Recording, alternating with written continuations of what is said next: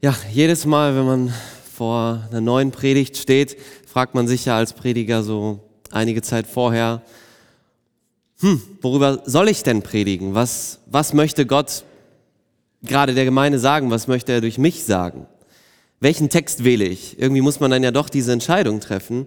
Und so kam es, dass ich mit André Töfs im Büro saß und er mich ermutigt hat, eine Predigtreihe über die Psalmen zu machen. Ich ähm, habe ja sozusagen damit schon gestartet, äh, mit Psalm 150 vor einiger Zeit und dann Psalm 42 und 43 vor einigen Monaten. Und da lag es ja eigentlich auf der Hand, hm, man könnte ja vielleicht so eine Predigtreihe daraus machen. Und ähm, ich habe drüber nachgedacht, gebetet und mich dann entschieden, auf den Rat des Pastors zu hören.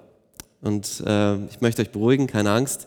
Mein Ziel ist es nicht, durch alle 150 Psalmen durchzupredigen, das würde ziemlich lange dauern, sondern was ich vorhabe, ist ähm, in den kommenden Monaten aus den verschiedenen Gattungen der Psalmen jeweils einen Vertreter zu, äh, einen Vertreter zu predigen. Und da gibt es ja wirklich ganz unterschiedliche Psalmen. Es gibt Klagepsalmen, so einen haben wir uns ja letztes Mal angeschaut. Es gibt Lobpsalmen, es gibt Rachepsalmen. Und heute möchten wir uns mit einem Dankpsalm beschäftigen. Und als ich mich da mal so durch die verschiedenen Dankpsalmen durchgelesen habe, bin ich bei einem hängen geblieben und an dem bin ich auch irgendwie nicht mehr vorbeigekommen. Und zwar ist das der Psalm 30. Es ist ein dramatischer Psalm, aber auch ein total ermutigender Psalm, wie ich finde. Ich habe ihn heute für meine Predigt mit der Überschrift übersehen, hochgezogen, um zu loben. Wenn ihr eure Bibeln dabei habt, dann schlagt sie gerne auf äh, Psalm 30. Und wir steigen ein mit Vers 1 direkt. Und da heißt es, ein Psalm Davids, ein Lied zur Einweihung des Tempels. Ich weiß noch, dass ich früher als Kind äh, die Überschriften von den Psalmen gelesen habe und ja, sie einfach schnell überflogen habe, was ist, was ist schon groß dabei.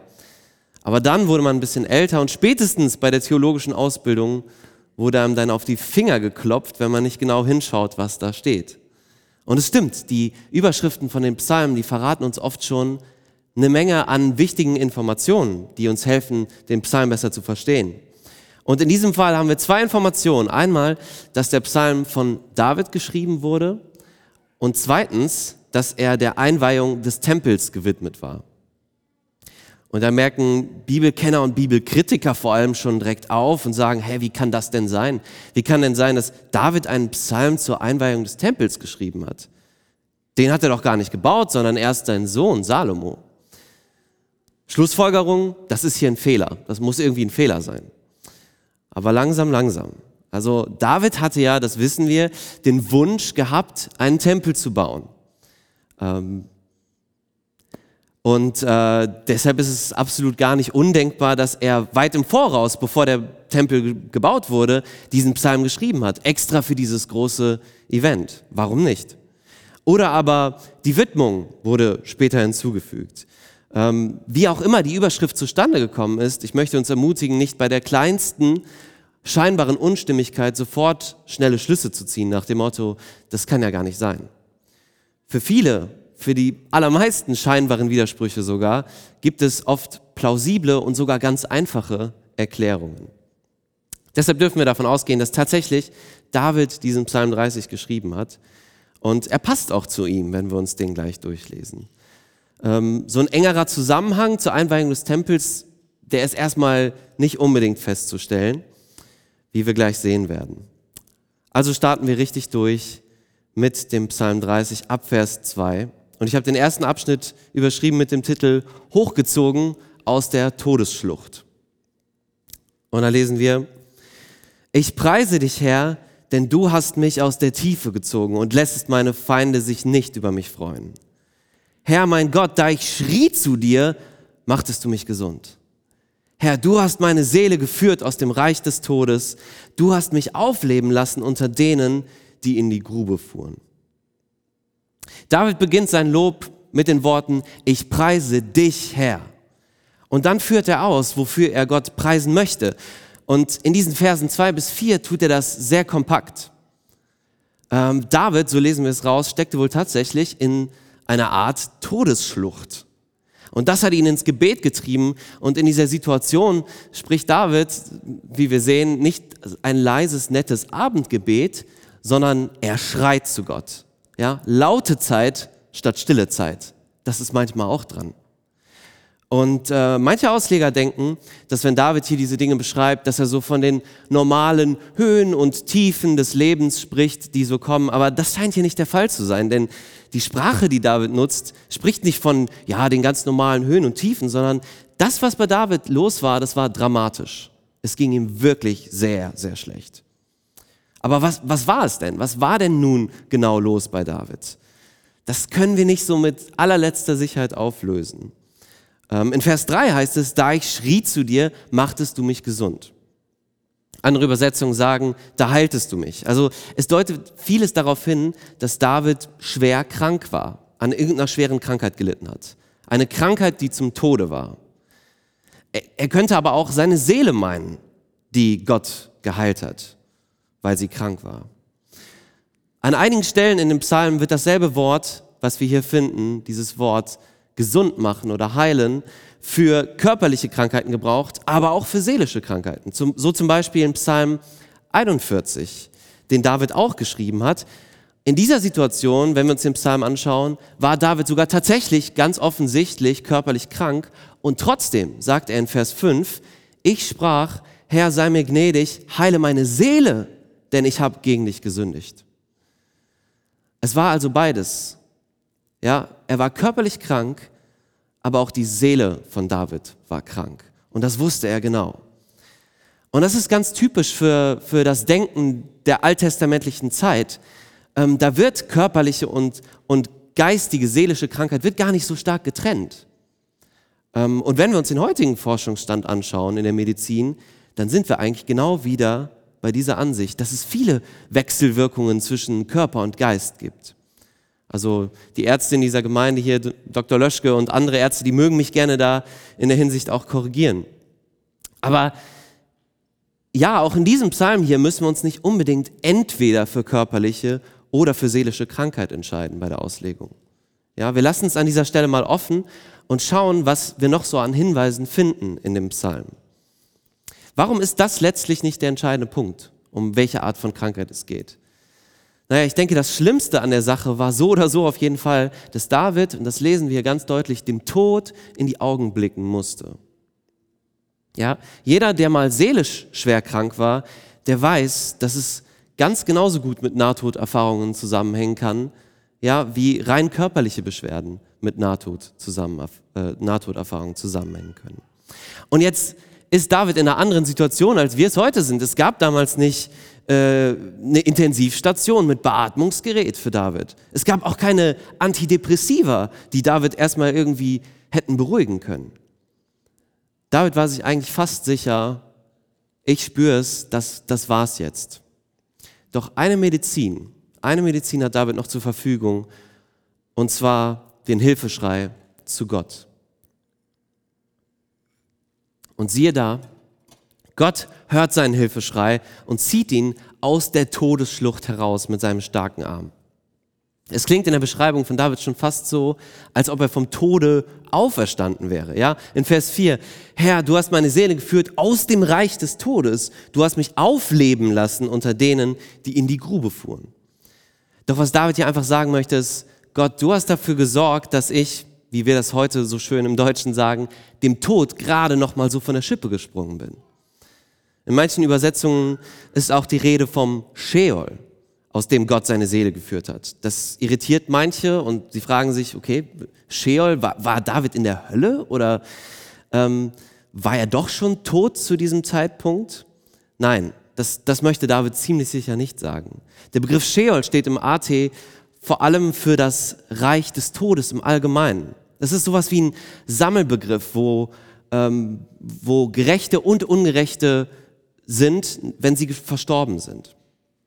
Ähm, der entsprechende Begriff für uns im Deutschen heute wäre wahrscheinlich sowas wie das Jenseits. Ja, dass wir sagen, okay, jemand ist verstorben, er ist jetzt im Jenseits. Das sagt erstmal noch nicht so viel aus. Ähm, außer dass diese Person nicht mehr auf der Erde lebt. Und dieses Wort Sheol kann aber auch so gebraucht werden, dass es Menschen beschreibt, die unmittelbar davor sind zu sterben. Und das ist wohl das, was David hier an dieser Stelle meint. Also er reizt wirklich alle Bilder aus und Worte, um auszudrücken, wie kritisch seine Lage war. Und dass Gott ihn gerettet hat, bewahrt ihn auch vor der Schadenfreude, Schadenfreude seiner Feinde, die nur zu gerne gesehen hätten, wie dieser David, der auf seinen Gott vertraut, zugrunde geht. Und das wird in Vers 2 beschrieben. David, äh, Gott hat den Feinden Davids diese Freude nicht gegönnt. Nein, er hat das Schreien seines Nachfolgers gehört und nicht überhört. Letzten Mittwoch hatten wir hier so ein Gebetstreffen mit einigen Mitarbeitern und dort hat Jakob Kröker ein Zeugnis erzählt. Viele von euch kennen ihn mit Sicherheit und ähm, er hat eine lange Zeit hier so einen Kreis mit Jesusgläubigen Juden geleitet. Und Gott hat Jakob schon so einige tiefe Täler an seinem Leben zugemutet. Mehrere schwere Krankheiten hat er schon hinter sich und vor einiger Zeit war dann seine Bauchspeicheldrüse dran, die nicht mehr wirklich funktionierte. Der Arzt sagte zu ihm, die Leistung ist bei etwa 25 Prozent. Und äh, wenn sie unter 20 Prozent fällt, meine ich, wer, was, das war der Wert, der genannt war, dann wird es wirklich kritisch. Dann hört die Speicheldrüse langsam auf zu arbeiten. Und Jakob hat in dieser Zeit, wo er krank war, etwa 17 Kilo verloren und es sah nicht gut aus. Aber er hat Verheilung gebetet und nicht nur er alleine, sondern mit ihm auch andere. Und was ich so cool fand am Mittwoch ist, dass er sich daran erinnern konnte, wie wie André Töfs zu ihm gesagt hatte, Jakob, wir beten dafür, dass Gott dich ganz gesund macht. Und äh, Jakob sagte, danke für deinen Glauben damals, André, weil ich glaube, dein Glaube war sogar noch größer als meiner damals. Wie hat Gott auf diese Gebete reagiert? Er hat Heilung geschenkt. Ja, die Leistung der Bauchspeicheldrüse bei Jakob ist jetzt wieder bei etwa 75 Prozent. Die Ärzte können sich das nicht so richtig erklären und Jakob konnte auch schon wieder ein paar Kilos zunehmen. Und das war einfach so ein herrlicher Moment, wo wir, wo wir da zusammen waren und das zusammen feiern durften. Ja, wir konnten es feiern, dass Gott Gebete erhört. Gott geht es bei uns in unserem Leben in erster Linie immer um das Heil unserer Seele. Aber ihm ist es auch nicht egal, wie es uns körperlich geht. Ja, wir dürfen ihn bestürmen im Gebet, wenn wir oder andere krank sind. Und Gott, das sehen wir, er heilt auch heute noch Menschen, dort wo vielleicht auch alle Ärzte aufgeben. Gott ist und bleibt für immer der größte Arzt von allen. Egal, wie weit wir als Menschen noch in der Medizin kommen werden. Gott wird immer der sein, der das letzte Wort zu sprechen hat. Wenn Gott aber heilt, dann hat er damit auch immer ein bestimmtes Ziel. Er möchte, dass wir ihm dafür danken und dass wir ihm die Ehre geben. Und das tut David ja auch schon ganz am Anfang des Psalms. Jetzt aber intensiviert er das Ganze ab Vers 5. Und das ist eigentlich so der schönste Teil dieses Psalms. Gnade übertrumpft Zorn, habe ich diesen Punkt genannt. Die Verse 5 und 6. Lob singet dem Herrn, ihr seine Heiligen, und preiset seinen heiligen Namen. Denn sein Zorn wäret nur einen Augenblick und lebenslang seine Gnade. Den Abend lang wäre das Weinen, aber des Morgens ist Freude. Am Anfang des Psalms, wir erinnern uns, da sagt David, ich preise dich Herr. Und jetzt sagt er, Leute, das ist nicht nur etwas, das mich allein betreffen würde, sondern lasst uns Gott gemeinsam besingen und seinen heiligen Namen preisen. Aber David möchte das nicht mit irgendwem tun, sondern er hat eine ganz bestimmte Gruppe vor Augen, nämlich seine also Gottes Heilige. Das sind alle Gleichgesinnten Davids, alle, die genauso wie David einen Liebesbund mit Gott haben. Die NGÜ übersetzt hier sehr treffend, wie ich finde, indem sie schreibt, alle, die ihr ihm die Treue haltet. Und das ist das Besondere daran, ein Kind Gottes zu sein. Man ist nicht allein. Nein, wenn es etwas zu feiern gibt hier in dieser Gemeinde, dann ist das ein Grund für uns alle, für die ganze Familie mitzufeiern. Und deshalb kann dieses Lied auch zur Einweihung des Tempels von allen Gläubigen gemeinsam gesungen werden, obwohl es ja ein Einzelschicksal ist von David. Geteilte Freude, das wissen wir, ist doppelte Freude. Und in Gottes Familie dürfen wir das doch so oft erleben. An dieser Stelle will ich einfach nochmal Werbung machen für die Gebetsabende, die hier zweimal im Monat mittwochs stattfinden. Gerade dort erleben wir Gottes Wirken doch so stark. Gott tut so vieles und wir übersehen es häufig. Ja, oft bitten wir, aber wir danken vielleicht gar nicht, wenn Gott diese Bitte erhört hat. Und da will ich euch wirklich, jeden Einzelnen ermutigen an dieser Stelle, wenn du gerade das Gefühl hast, wo ist Gott in meinem Leben, dann komm vorbei und erlebe, wie Gott im Leben von anderen wirkt.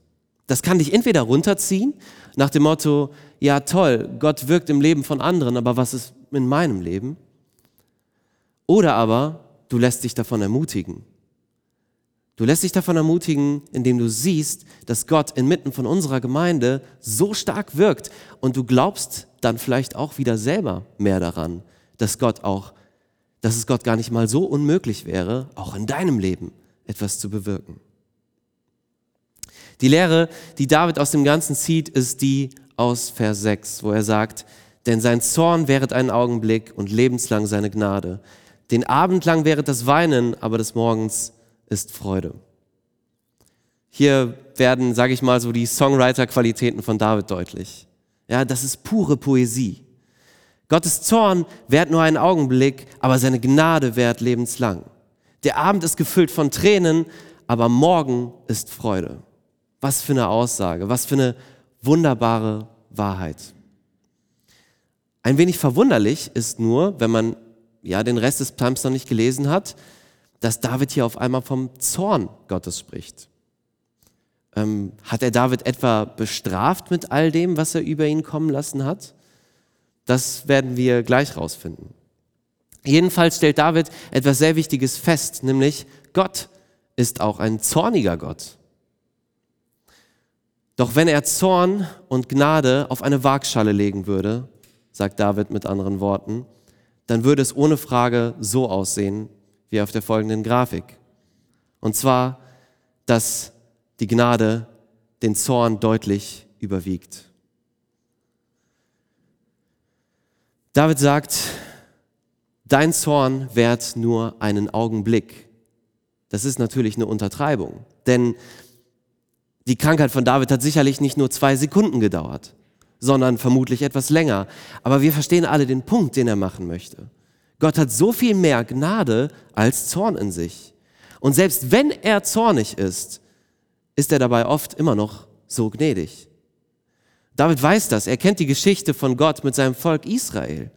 Er weiß, dass Gottes Zorn absolut berechtigt war und auch immer noch ist.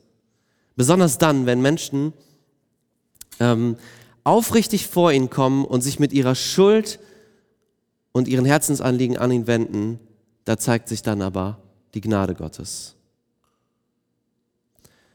Und jetzt hat er es am eigenen Leib mal wieder selbst erlebt. Ja? Der Abend war schwer und voller Klage, aber der Morgen ist voller Freude. Anna ist am Boden zerstört. Sie weiß nicht, wie ihr das passieren konnte, aber sie ist ihrem Ehemann fremdgegangen. Sie weiß, dass sie mit ihrem Mann jetzt darüber sprechen muss, weil sie es ihm nicht auch noch antun könnte, das Ganze jetzt vor ihm geheim zu halten. Jetzt wird erst langsam klar, was sie getan hat. Wie dumm bin ich eigentlich, denkt sie sich. Ja gut, mein Mann ist nicht perfekt, aber er war treu. Er hat mich immer geliebt und jetzt habe ich all das einfach so weggeschmissen, zerstört. Aber Anna weiß, sie muss das jetzt tun und sie nimmt allen Mut zusammen, der noch übrig ist und stellt sich dem Gespräch. Sie schafft es aber nicht, ihrem Mann in die Augen zu sehen, sondern sie schaut stattdessen auf den Boden und gesteht ihm, was passiert ist. Zu ihrer Überraschung aber reagiert Annas Ehemann ganz anders, als sie es erwartet hätte. Er sagt, nein, Schatz, dafür brauchst du dich nicht zu entschuldigen. Wir alle sind doch nur Menschen. Ich stehe zu dir und unterstütze dich auf allen deinen Wegen. Äh, Anna ist irritiert. Soll, sollte sie sich nicht jetzt freuen, denkt sie sich? Aber nein, da ist irgendwie keine Freude in ihr. Stattdessen fragt sie sich in dem Moment, warte mal, hat ihm das Ganze eigentlich gar nicht wehgetan? Und da kommt ihr gleich die zweite Frage, was bedeute ich ihm eigentlich?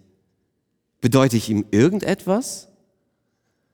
Und jetzt wird ihr klar, dass sie nicht nur erwartet hatte, dass ihr Mann zornig oder wenigstens enttäuscht sein würde, nein, sie hatte sich sogar gewünscht. Aber am allermeisten hätte sich Anna Folgendes gewünscht, und zwar, dass ihr Mann wütend und verletzt ist, aber ihr trotzdem vergibt. Und diese Situation irgendwie mit ihr gemeinsam zusammen übersteht und dass die Liebe am Ende gewinnt, dass die Gnade den Zorn übertrumpft. Es ist interessant, bei zwischenmenschlichen Beziehungen können wir das so gut nachfühlen, aber unser Denken ändert sich manchmal, sobald es um Gott geht. Oft wollen wir den sanftmütigen Gott, der ähm, ja, der immer lieb und nett ist, aber von einem zornigen Gott wollen wir nichts wissen. Wir reden uns sogar gegenseitig manchmal ein, dass Gott niemals zornig sein würde, sondern immer nur ganz lieb und leise. Und irgendwie sind wir im 21. Jahrhundert auf einmal auf die Idee gekommen, dass es zu einem liebenden Gott nicht passen würde, wenn er zornig wäre. Aber denken wir das Ganze nochmal zu Ende. Was wäre das für ein Zeichen, wenn Gott nicht zornig wäre über unser Fremdgehen? Es würde doch zeigen, dass wir ihm gegenüber, dass wir für ihn eigentlich gleichgültig sind. Wir sind ihm aber nicht gleichgültig. Ganz im Gegenteil, Gott liebt uns. Er liebt uns von Herzen. Und weil er uns liebt, ist er manchmal auch zornig. Weil er die ungeteilte Liebe von uns haben möchte. Und wer hätte unsere ungeteilte Liebe verdient, wenn nicht er, unser Schöpfer? Ja, er ist zornig und das zu Recht. Weil wir Menschen alles andere als geborene Gottesverehrer sind. Doch genau hier kommt sie, hier kommt die gute Nachricht. Ich weiß, es ist eine Zeit der schlechten Nachrichten, von Corona-Maßnahmen, Wirtschaftskrise, von Plünderung des Kapitols und von Weltkriegen, aber dass diese eine Nachricht, die seit 2000 Jahren kein bisschen weniger aktuell und wichtig ist, kein bisschen. Und zwar die Nachricht, dass Gott eine Lösung für seinen Zorn gefunden hat. Und diese Lösung ist, dass er seinen Sohn Jesus Christus geopfert hat, damit er die Strafe trägt für das, was wir verdient hätten. Denn schließlich haben wir ja den Zorn verursacht und nicht Jesus. Aber Gottes Liebe ist so unbeschreiblich groß, dass er Jesus zum stellvertretenden Opfer für uns gemacht hat. Es geht jetzt nur noch um die Frage, ob wir das für uns persönlich annehmen können, ob du das für dich persönlich annehmen kannst. Gott hat alles getan, was er tun konnte. Und ich will dich ermutigen, wenn dir heute klar wird, dass Gottes Zorn absolut berechtigt ist und dass du lieber unter seiner Gnade in Ewigkeit leben möchtest, als unter seinem Zorn, dann sag es ihm heute. Im Neuen Testament, in Johannes 3, Vers 16 heißt es, denn also hat Gott die Welt geliebt, dass er seinen eingeborenen Sohn gab, auf dass alle, die an ihn glauben, nicht verloren gehen, sondern das ewige Leben haben. Worauf wartest du? Du darfst dieses Geschenk annehmen und Vergebung erfahren. Und dann wirst du mit David und der ganzen Gemeinde singen können. Zorn Gottes, ja, einen Augenblick, aber dann lebenslange Freude. Vielleicht bist du auch schon gläubig, aber du befindest dich in einer extrem schwierigen Situation. Du leidest unter einer schweren Krankheit, unter vielleicht auch einer psychischen Krankheit. Du leidest darunter, etwas getan zu haben, was du dir selbst nicht vergeben kannst. Dann lass dich von David an dieser Stelle ermutigen. Es gibt Hoffnung bei Gott. Bring es zu ihm. Lass es bei ihm los und erlebe, wie die Freude wiederkehrt. Der Psalm könnte doch eigentlich super an dieser Stelle enden, oder? Eigentlich muss doch gar nichts mehr hinzugefügt werden. Für David schon. Ja, denn David will komplett ehrlich sein. Bei ihm hat sich nämlich das Prinzip bestätigt, das wir alle kennen, und zwar das Prinzip, Hochmut kommt vor dem Fall. Und das ist der dritte Punkt. Am Anfang hat er alles kurz und knapp zusammengefasst, jetzt aber geht er ein bisschen in die Details mehr. Lass uns mal die Verse 7 bis 11 anschauen. Ich aber sprach, als es mir gut ging, ich werde nimmermehr wanken. Denn Herr, durch deinen Wohlgefallen hattest du mich auf einen starken Fels gestellt. Aber als du dein Antlitz verbargest, erschrak ich. Zu dir, Herr, rief ich und flehte zu meinem Gott. Was nützt dir mein Blut, wenn ich zur Grube fahre? Wird dir auch der Staub danken und deine Treue verkündigen? Herr, höre und sei mir gnädig. Herr, sei mein Helfer. Jetzt wird es also klar, hier an dieser Stelle ist der Hund begraben. David muss sich ehrlich eingestehen, dass es ihm eine Zeit lang so gut ging, dass er sich dachte, hey, es läuft ja richtig gut bei mir. Nimmermehr werde ich wanken oder auf Neudeutsch, nichts wird mich zu Fall bringen.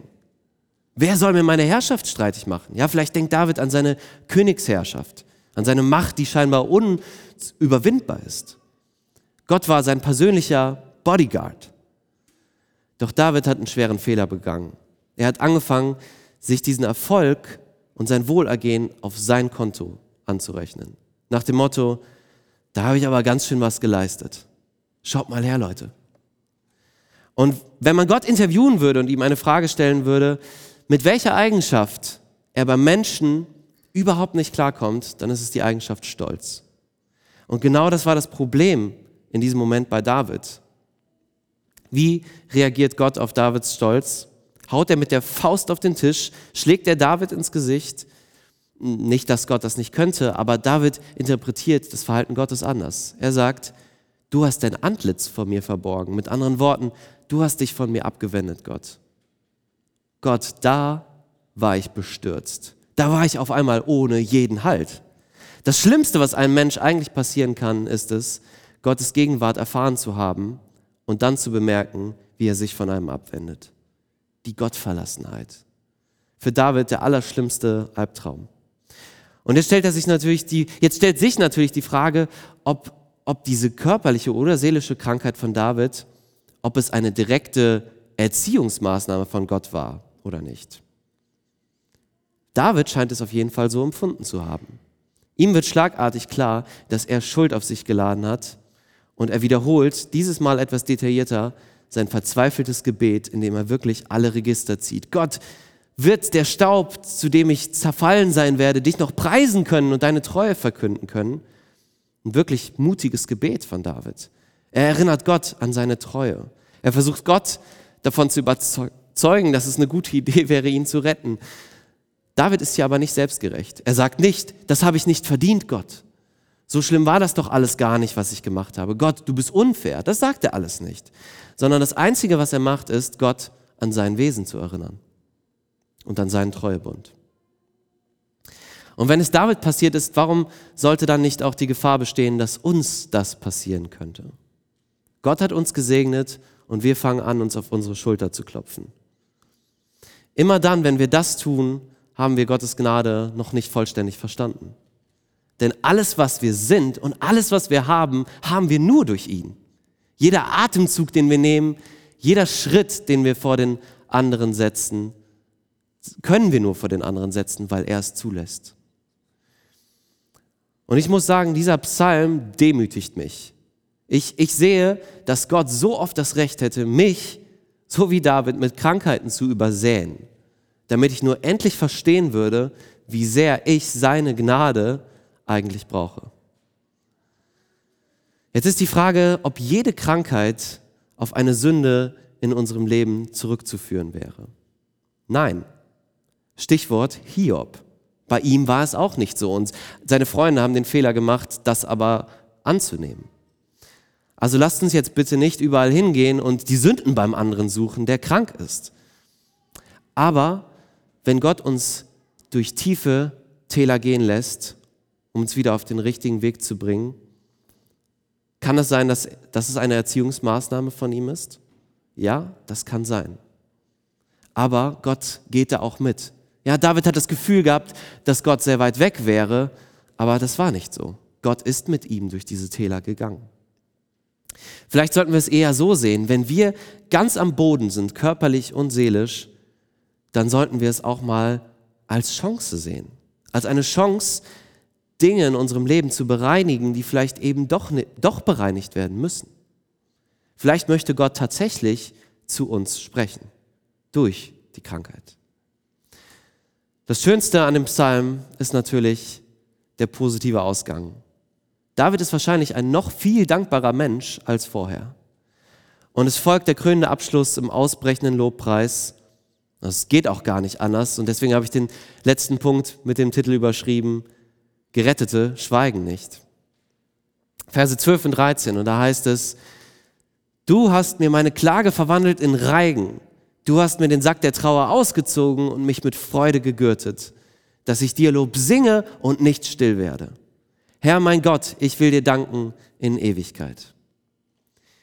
Wieder sehr poetisch, wie David das Ganze ausdrückt. Ich will hier an der Stelle besonders auf Vers 13 mit euch eingehen, denn hier heißt es, dass, dass ich dir Lob singe. Gott hat es nicht einfach so gemacht, dass er David geheilt hat. Nein, wir erinnern uns an den Anfang der Predigt, Gott hat das mit einem Ziel getan. Nämlich mit dem Ziel, ihn als Anbeter zurückzugewinnen. Gott liebt uns. Er hat alles für uns gegeben. Doch die Ehre, die gebührt ihm allein. Und die wird er auch mit niemandem jemals teilen. Gottes letztliches Ziel ist seine Ehre. Und das kommt uns Menschen vielleicht etwas komisch vor. Manche Menschen würden Gott sogar Arroganz vorwerfen. Und es wäre dann arrogant, wenn ein Mensch das für sich beanspruchen werde, würde. Die ganze Ehre für sich allein. Aber es ist kein Mensch, der das hier tut, sondern es ist Gott. Und er darf das. Das Beste, was einem Menschen, was uns Menschen eigentlich passieren kann, ist, dass er uns wie David für sein Lob gebraucht. Dass wir zu Menschen werden, die ihn von ganzem Herzen loben und danken und dass das für alle um uns herum spürbar und sichtbar wird. David sagt, ich, dass ich nicht still werde. Ich soll niemals mehr darüber schweigen, über das, was du getan hast. Gerettete schweigen nicht. Die meisten von uns werden sich noch an das Drama um die 33 Bergbauarbeiter im Jahr 2010 in Chile erinnern. 33 Arbeiter, die ganz tief in einem Schacht verschüttet wurden und dort 69 Tage eingesperrt waren, ehe sie durch eine spektakuläre Rettungsaktion einer nach dem anderen aus dem verschütteten Schacht gerettet wurden, mit Hilfe dieser Kapsel. Die Mission, die Rettungsmission kostete Chile, das Land Chile, etwa 15 Millionen Euro. Und ich bin mir ziemlich sicher, dass keiner dieser 33 Männer jemals vergessen wird, dankbar zu sein für die, die Kopf und Kragen riskiert haben, sogar teilweise ihr eigenes Leben, um diese Bergbauarbeiter aus diesem Schacht zu befreien. Nachdem alle 33 tatsächlich geborgen wurden, sagte der Präsident von Chile einen ganz interessanten Satz bei seiner Dankesrede für die Helfer und für die Geborgenen. Und zwar sagte er, Chile ist heute nicht mehr das gleiche Land wie vor 69 Tagen. Das, was dort in dieser Zeit passiert ist, das, das waren nicht nur 33 Einzelschicksale. Nein, ein ganzes Land wurde geprägt durch das Vorbild vieler einzelner Helfer. Diese Bergleute wurden wie David ja, wortwörtlich aus der Schlucht des Todes ins Leben wieder hochgezogen. Doch es ging in beiden Fällen nicht nur um Einzelschicksale. Es ging um Gottes Mission. Hinaufgezogen, um zu loben. Unsere Dankbarkeit gegenüber Gott soll in allen Dingen sichtbar und spürbar werden für die Menschen um uns herum. Ja, dass, dass man auch irgendwann mal sagen kann, das hat ein ganzes Land verändert. Gott macht uns gesund, er macht uns heil, damit wir ihn anbeten. Und dazu möchte, uns, möchte ich uns heute Morgen am allermeisten ermutigen. Lasst uns niemals schweigen von dem, was Gott alles für uns in unserem Leben bereits getan hat. Ihm gebührt die Ehre für immer und in Ewigkeit. Amen.